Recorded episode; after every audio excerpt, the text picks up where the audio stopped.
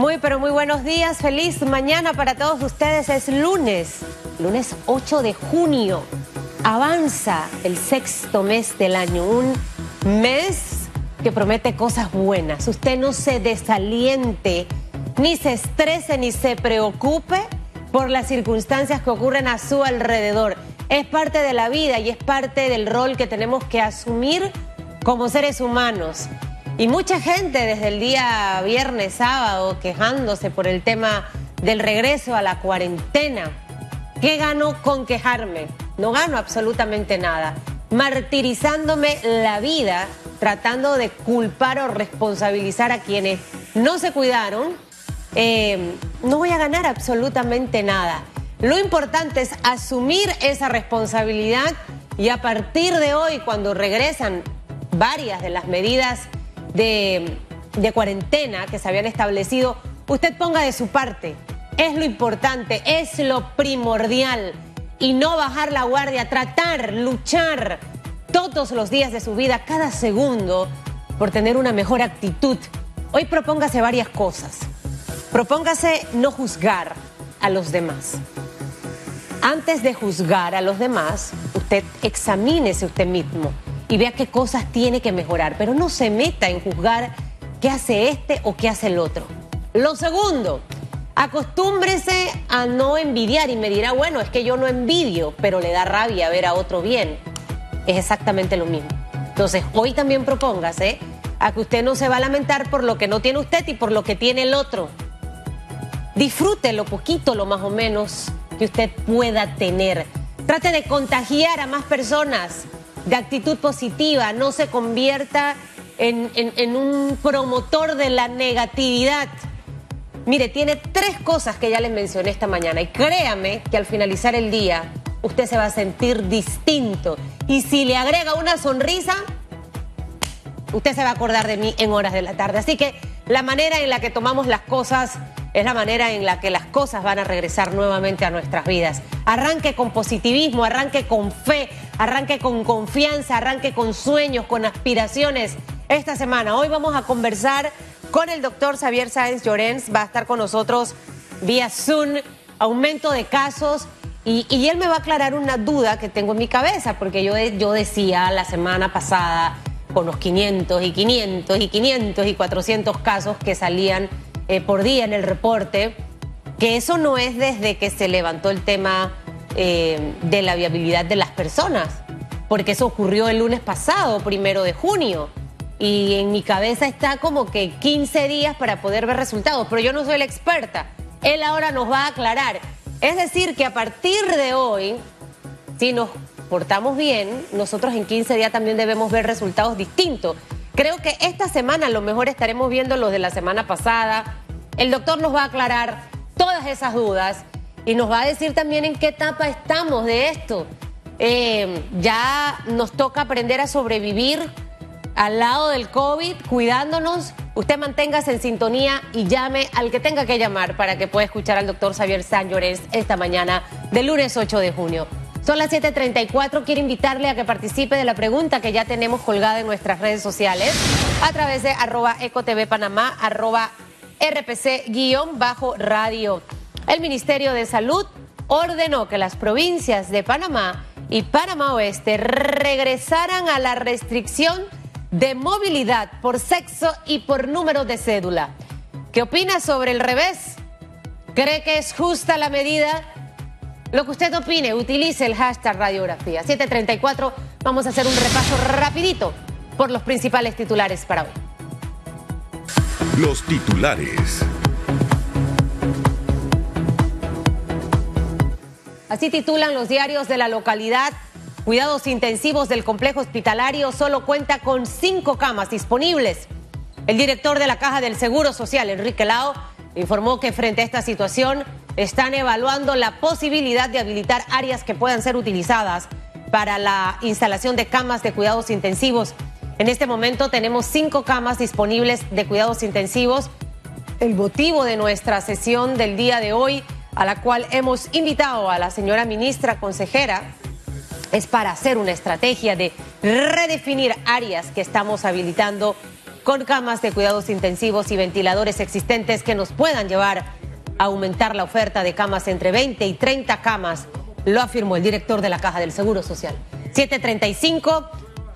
Avanzamos ante el aumento de casos de COVID-19. Gobierno solicitará 20 millones de dólares para hacerle frente a esta pandemia. El Ministerio de Salud de Panamá informó que en el país se registraron un total de 393 fallecimientos a causa del nuevo coronavirus. Asimismo, dio a conocer que se contabilizan 421 nuevos contagios de COVID-19, elevando así la cifra a 16.425. La cifra de casos acumulados agregó que se han realizado un total de 77 mil pruebas 592 a nivel nacional. La ministra de Salud, Rosario Turner, informó en conferencia de prensa que se está gestionando un préstamo con el Banco Mundial para 20 millones de dólares para comprar insumos con el fin de hacerle frente a esta pandemia. 736. Inicia en provincias de Panamá y Panamá Oeste restricción de movilidad según sexo y número de cédula. El relajamiento en el uso de mascarilla el poco distanciamiento a la alta movilidad hacia el interior, el incremento de los casos fueron algunas de las causas tomadas en cuenta por el Ministerio de Salud para el regreso a las restricciones. Las horas de salida están ya condicionadas al último dígito de su cédula o pasaporte. La ministra de Salud, Rosario Turner, indicó que los adultos mayores tendrán de 7 a 10 de la mañana para salir a realizar sus diligencias. Los niños pueden seguir saliendo con sus padres adulto responsable o cuidador según el número de cédula que le corresponde. El Ministerio de Comercio e Industrias manifestó que ante las nuevas restricciones dictadas se hará necesario el uso del salvoconducto para salir en horarios que no sean el suyo. 7.37 minutos, vamos con notas internacionales a esta hora. Disturbios contra el racismo empañaron la ciudad de Londres este fin de semana. Las protestas exigieron justicia por el asesinato de George Floyd en Estados Unidos. Los choques entre los policías y manifestantes se registraron en sitios como Whitehall Principal, arteria de la capital inglesa, donde algunos manifestantes comenzaron a arrojar botellas y otros objetos contra la policía. Las autoridades informaron que tras las protestas 27 policías resultaron heridos, dos de ellos de gravedad. Además, 29 personas fueron arrestadas. Otro, otra ciudad que se vio afectada fue Bristol, en donde unas 10.000 personas también protestaron. 738, hasta aquí las noticias que hacen titular este lunes 8 de junio.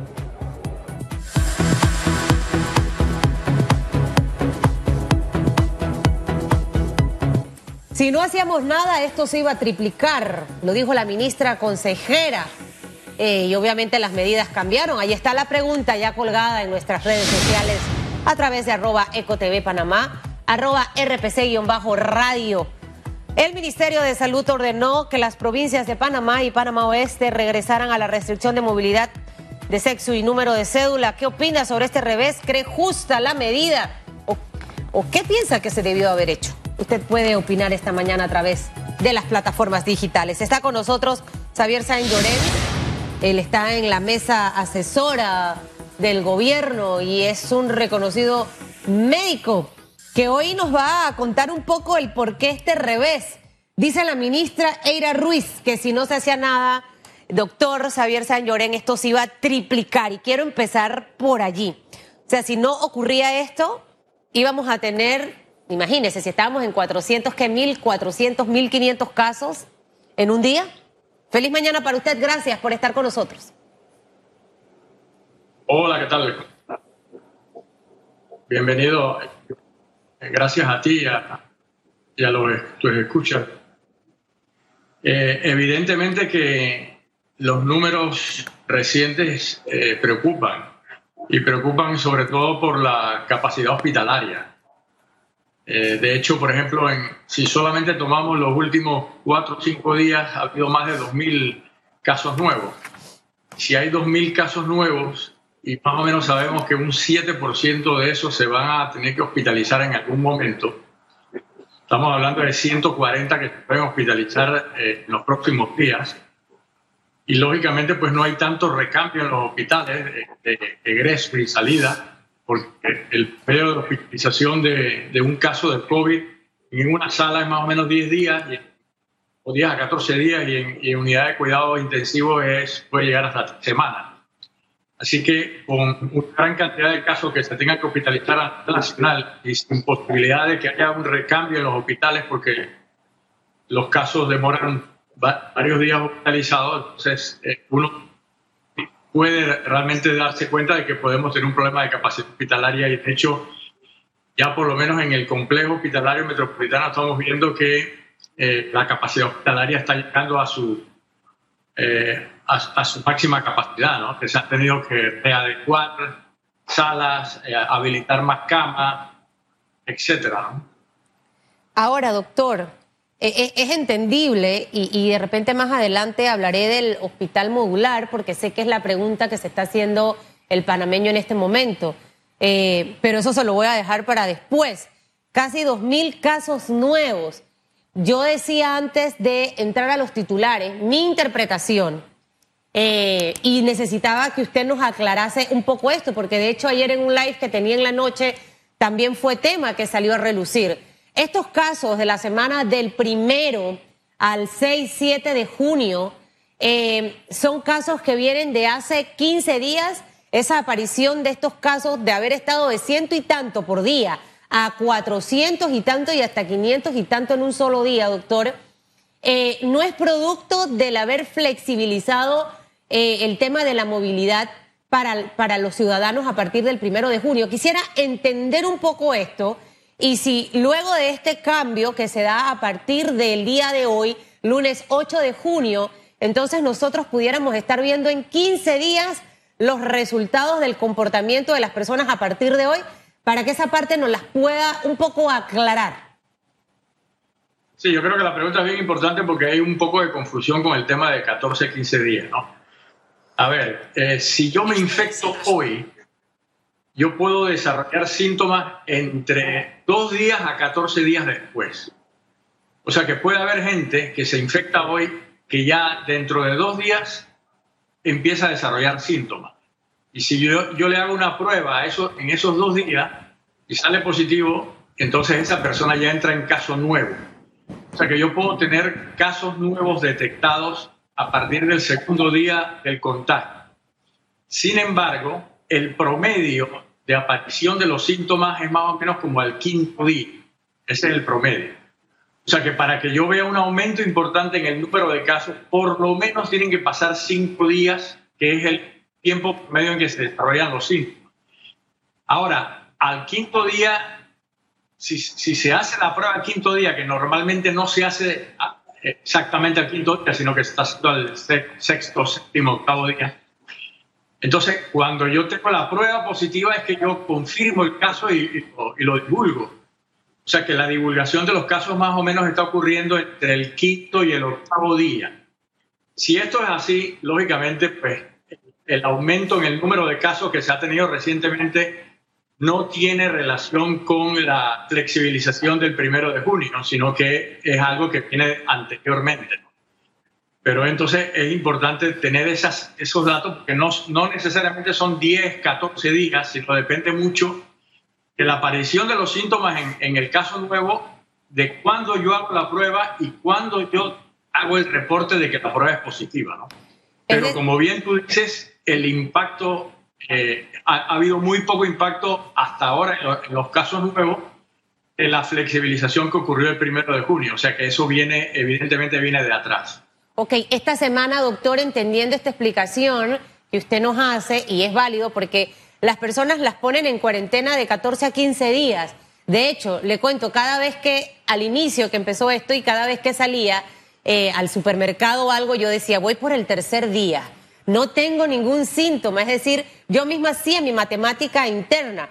Si hablamos de que la flexibilización de la movilidad arrancó el primero de junio, pudiera ser entonces que esta semana del 8 de junio, eh, y esto lo digo porque puede ser que hoy tengamos más casos, para que la gente no entre en, ese pánico de los números.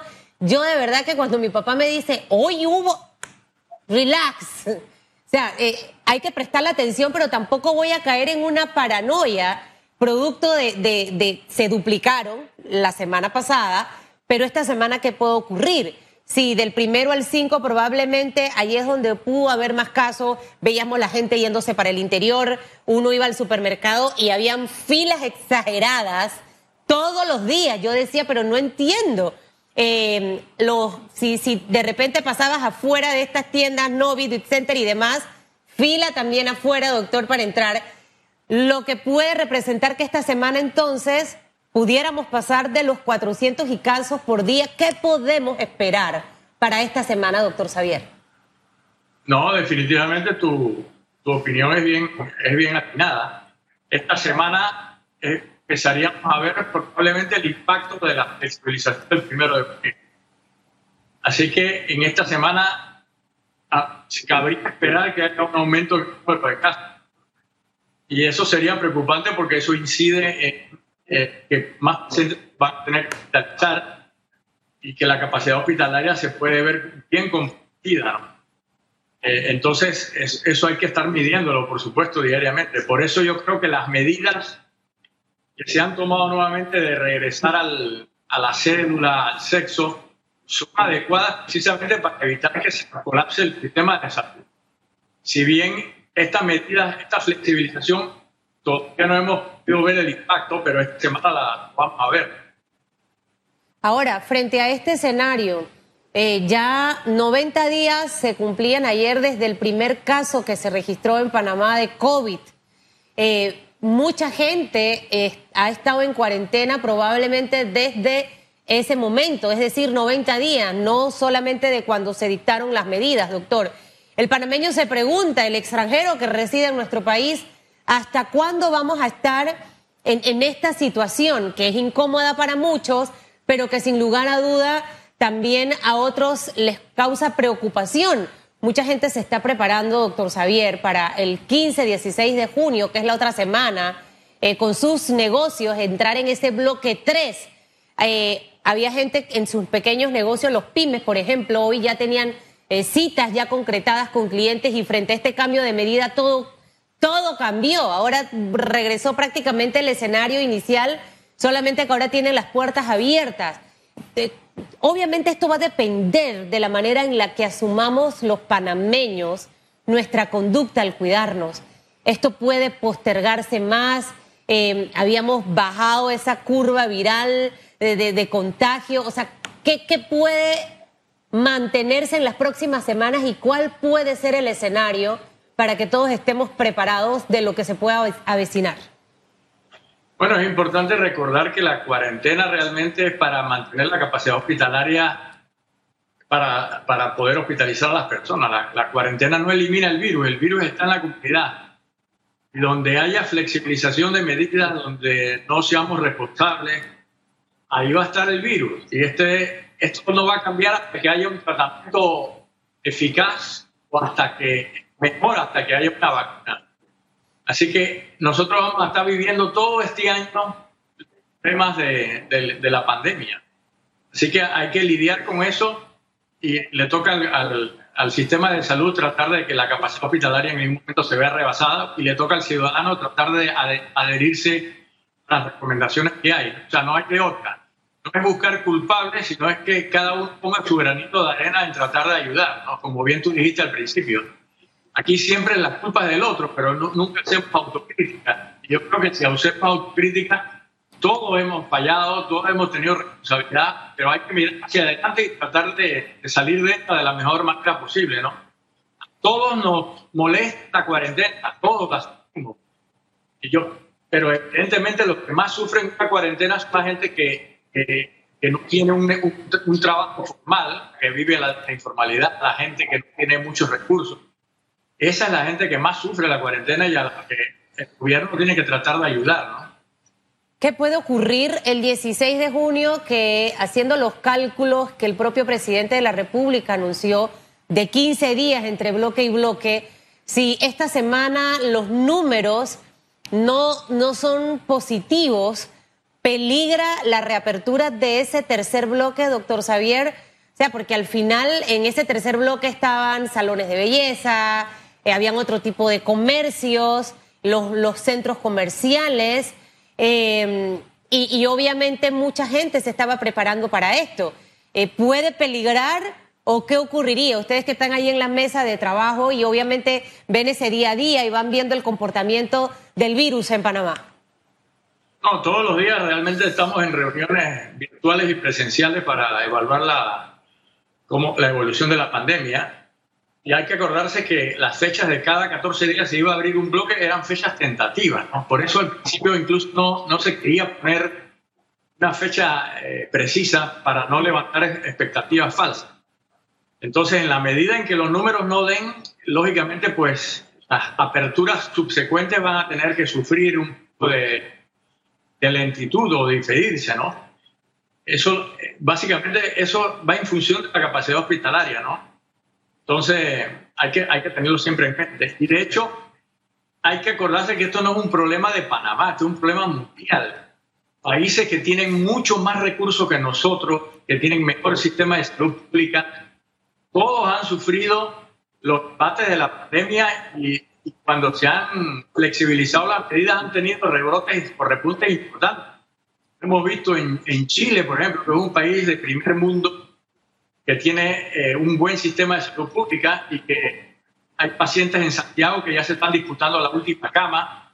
Chile han tenido que desplazar gente de la, capital hacia las provincias para poder hospitalizarla, porque no ha habido la capital se ha saturado completamente el sistema.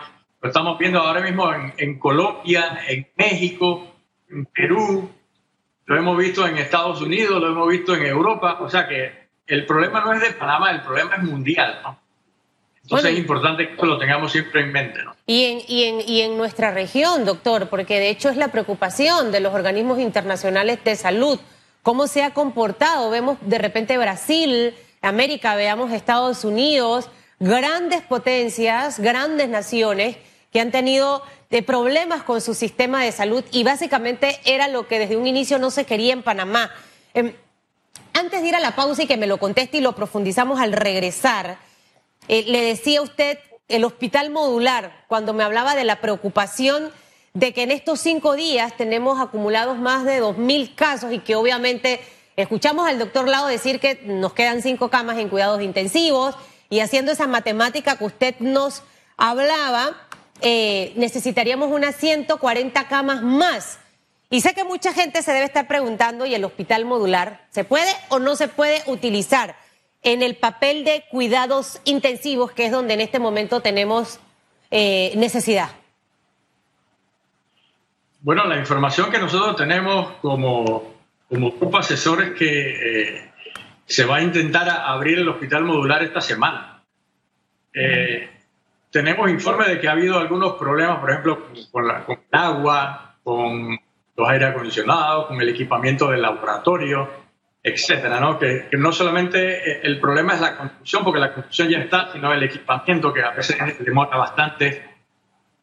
Pero tenemos entendido que esta semana se va a intentar abrir así como esté, ¿no? Precisamente para tener eh, una, una, capacidad agregada ¿no? Así que esperemos que esto sea una realidad, ¿no? porque todos estamos esperando que, haya habilitación de más espacios para hacerle frente al aumento en el número de casos y muy probablemente al aumento en, el, la tasa de hospitalización que va a ocurrir en los próximos días. Usted acaba de decir algo clave y con eso me, me voy a la pausa. De que va a aumentar, va a aumentar y es para que se mentalice para que no se me asuste, ni, ni, ni me han mandado las revelaciones de un niño, yo no sé de dónde. Yo de verdad, a mis amigos que los amo y los quiero muchísimo, no me estén mandando nada de eso. O sea, el pronóstico de lo que va a ocurrir en el mundo, nadie lo sabe. Usted sabe de quién depende que esas cosas no se conviertan en preocupación de nosotros mismos. Y ojalá que el hospital modular pueda abrir sus puertas esta semana, eh, porque vamos a necesitarlo porque los casos van a aumentar. Al regresar va a continuar con nosotros el doctor Xavier Sáenz Llorens, así que usted no se vaya y, rescato para ir profundizando un poco de que van a aumentar. Esta semana vamos a ver los resultados de la semana pasada. Em, ¿Cómo han estado reaccionando los pacientes? ¿Por qué en un solo día mueren 16 personas del COVID? Eh, este virus está evolucionando, se está comportando distinto el tema de los tratamientos.